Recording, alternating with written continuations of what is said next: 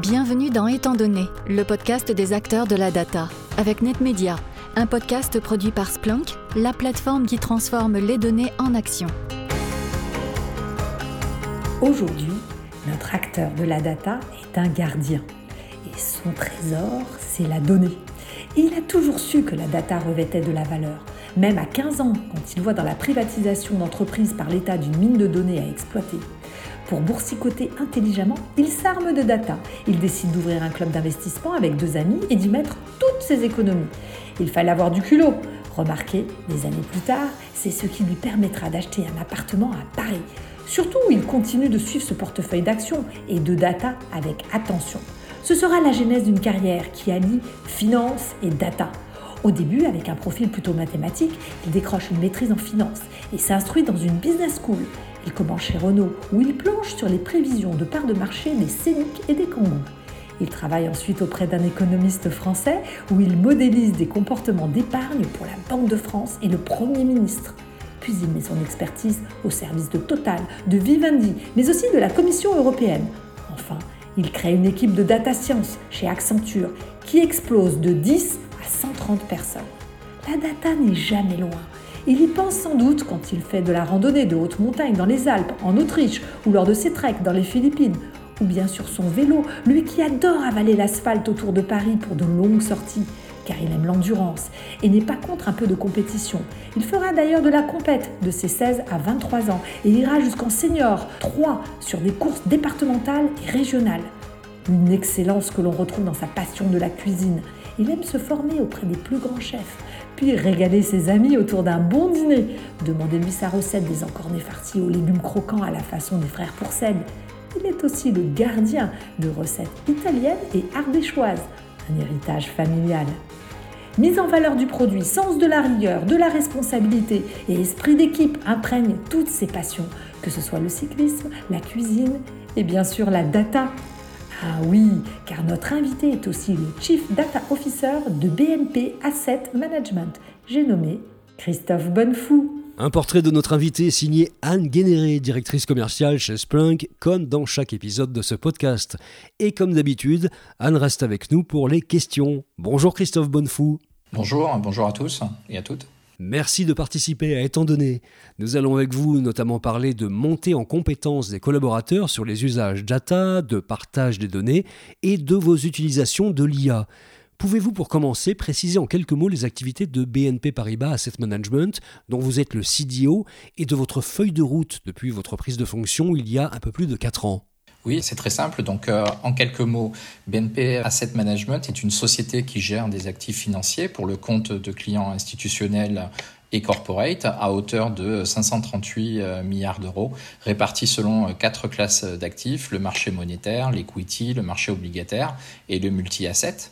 BNP Asset Management est présent dans plus de 30 pays dans le monde et emploie près de 2200 salariés. Et un asset manager Qu'est-ce que ça fait? Ça investit euh, dans l'économie réelle, dans la green economy, dans la finance durable et décarbonée. Et aujourd'hui, l'ambition de BNP Asset Management est d'être un tech-savvy asset manager. Pourquoi? La première raison, c'est parce que nos clients nous le demandent. Ils investissent dans la tech et nous, on se doit de comprendre leur investissement pour les aider. Et à ce titre, nous serons un tech-savvy asset manager ben, au travers de trois enjeux. Trois enjeux très clairs. On se doit de générer plus de performances pour nos clients grâce à la technologie. On se doit d'avoir euh, des euh, relations clients très proches, très riches, enrichies grâce à la technologie, donc la data et le digital, et de générer de l'efficacité opérationnelle grâce à la technologie, notamment en améliorant la, la qualité de nos données et des données clés de l'entreprise.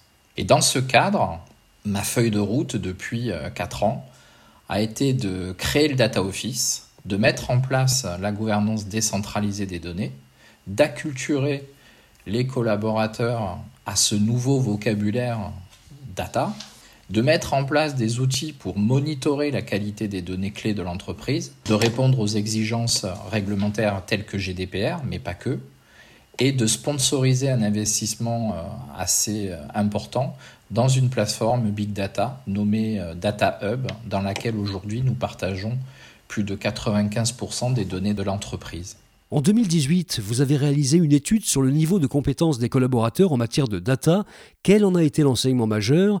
Et le Social Game Data que vous avez lancé en 2020 est-il une conséquence de cette étude? En effet, tout cela est parti en fait d'une étude, une petite étude que l'on avait faite en 2018 pour euh, capter et mesurer les compétences data des euh, collaborateurs. Et à partir de cette petite étude, les résultats nous ont permis de valider, un, l'envie et le besoin des collaborateurs de se former à ce nouveau sujet qu'est le data management. Et puis on a été pionnier, c'est-à-dire vraiment on a créé ce social game destiné au data management, on a été les premiers à le faire dès 2018-2019. Ce social game, il a été primé à six reprises par des agences digitales externes. J'ai eu l'occasion maintes fois de le présenter à d'autres chief data officers, d'autres banques, y compris concurrentes, ou à des clients institutionnels. Et finalement, le souhait était euh, très simple en fait. C'était un de proposer un format ludique aux collaborateurs pour se former sur ces sujets de data management. Deux, de donner du sens à cette démarche au travers d'un financement significatif auprès d'une association qui s'appelait Save My School Life, qui nous a permis de financer des kits numériques pour des enfants d'école primaire d'Île-de-France pendant la période du confinement en 2020 et d'accroître euh, le niveau de compétence et de compréhension des collaborateurs de BNP Asset Management sur des sujets euh, tels que la gouvernance des données, leur mise en qualité, leur protection et leur euh, valorisation. Et si, pour résumer en termes de, de résultats, un, ça a été un très beau succès collectif puisque ça a permis de créer de l'engagement. On a 20% de nos collaborateurs qui ont fini le jeu et qui ont fait progresser leur connaissance data en moyenne de 15 points. Ce social game, il a été identifié comme euh, bonne pratique par le groupe Data Office de BNP et il a été repris par d'autres filiales qui nous ont euh, amplement euh, remerciés. Et je pense notamment à Real Estate et à Arval. À quel stade d'acculturation des personnels êtes-vous parvenu et avez-vous rencontré quelques résistances en interne? Aujourd'hui, grâce au social game, et donc aux 20% de collaborateurs qui ont fini le jeu, qui ont compris les concepts du social game, ça nous a permis d'assigner à 22% de nos collaborateurs des objectifs individuels euh, data. Et ça, c'est très important puisque, en fait, on est passé d'une logique où on leur expliquait des rôles à une logique où on va les responsabiliser on va les responsabiliser puisqu'on leur a expliqué concrètement quelles étaient les attentes donc d'un CDO à leur égard. Et on a simplifié finalement les objectifs et on a traduit un rôle en objectif individuel, un objectif qui est smart, qui est donc mesurable et qui est donc évaluable par leur manager en fin d'année. Et euh, l'an dernier, par exemple, on a eu la bonne surprise que plus de 25% de ces collaborateurs engagés ont dépassé l'objectif qui leur a été assigné. Donc c'est à la fois une preuve de leur engagement, mais surtout un très beau résultat dans cette transformation data. Christophe, vous pensez qu'une donnée peut évoquer des réalités différentes selon les personnes et qu'il faut d'abord trouver une définition commune des concepts. Ça se construit comment concrètement? Alors concrètement, ça se construit au travers de plusieurs euh, investissements. Alors le premier, c'est un catalogue de données. Un catalogue de données, ça vous permet d'avoir la définition fonctionnelle d'une donnée et de savoir qui la gouverne, qui produit la donnée, qui contrôle la donnée et qui l'utilise. Donc ça, c'est un premier investissement, c'est indispensable, essentiel pour engager une transformation data. Le deuxième, c'est d'avoir euh, une cartographie fine de ces données et de leurs euh, relations. Il faut bien comprendre que les entreprises se préparent à une transformation pour aller dans le cloud et donc mettre leurs données dans le cloud et notamment préparent leur système d'information à être apaisé. Et donc aujourd'hui, ce qui se joue, c'est cette transformation d'une architecture applicative vers une architecture orientée data de manière à simplifier et fluidifier l'accès aux données clés de l'entreprise. Depuis plus de 4 ans maintenant, vous impulsez une stratégie de partage des données, c'est-à-dire rendre toutes les données partageables en interne. Quels sont les résultats à ce jour dans la balance bénéfice-risque? Aujourd'hui, ce qu'on peut dire, c'est que les résultats sont visibles. près de 95% des données clés de l'entreprise sont déjà partagées dans la plateforme Big Data. Et à fin 2021, on avait déjà une dizaine de cas d'usage métier en production et près de 600 collaborateurs qui utilisaient activement la plateforme Big Data à des fins de reporting ou d'exploration de données. Christophe, partager toutes les données, ça impose de les structurer et de les présenter de façon plus lisible par tous? Tout à fait. Et c'est pourquoi nous investissons dans un Enterprise Information Model, une cartographie qui aide les collaborateurs, donc producteurs, consommateurs de la donnée, à se retrouver dans ce nouveau monde de, la data. On peut prendre comme exemple ou comme image une cartographie de lignes de métro avec des stations de métro. Si vous voulez rentrer dans ce réseau ben, vous y rentrez par les stations de métro, ben, c'est la même chose pour euh, un réseau de données. Si vous voulez rentrer dans ce réseau de données au travers de la plateforme Big Data, ben, vous avez la possibilité d'y rentrer par les objets métiers et non plus par les applications qui gèrent et qui silotent ces données. C'est un réel changement euh, d'état d'esprit, un réel changement dans la manière de faire.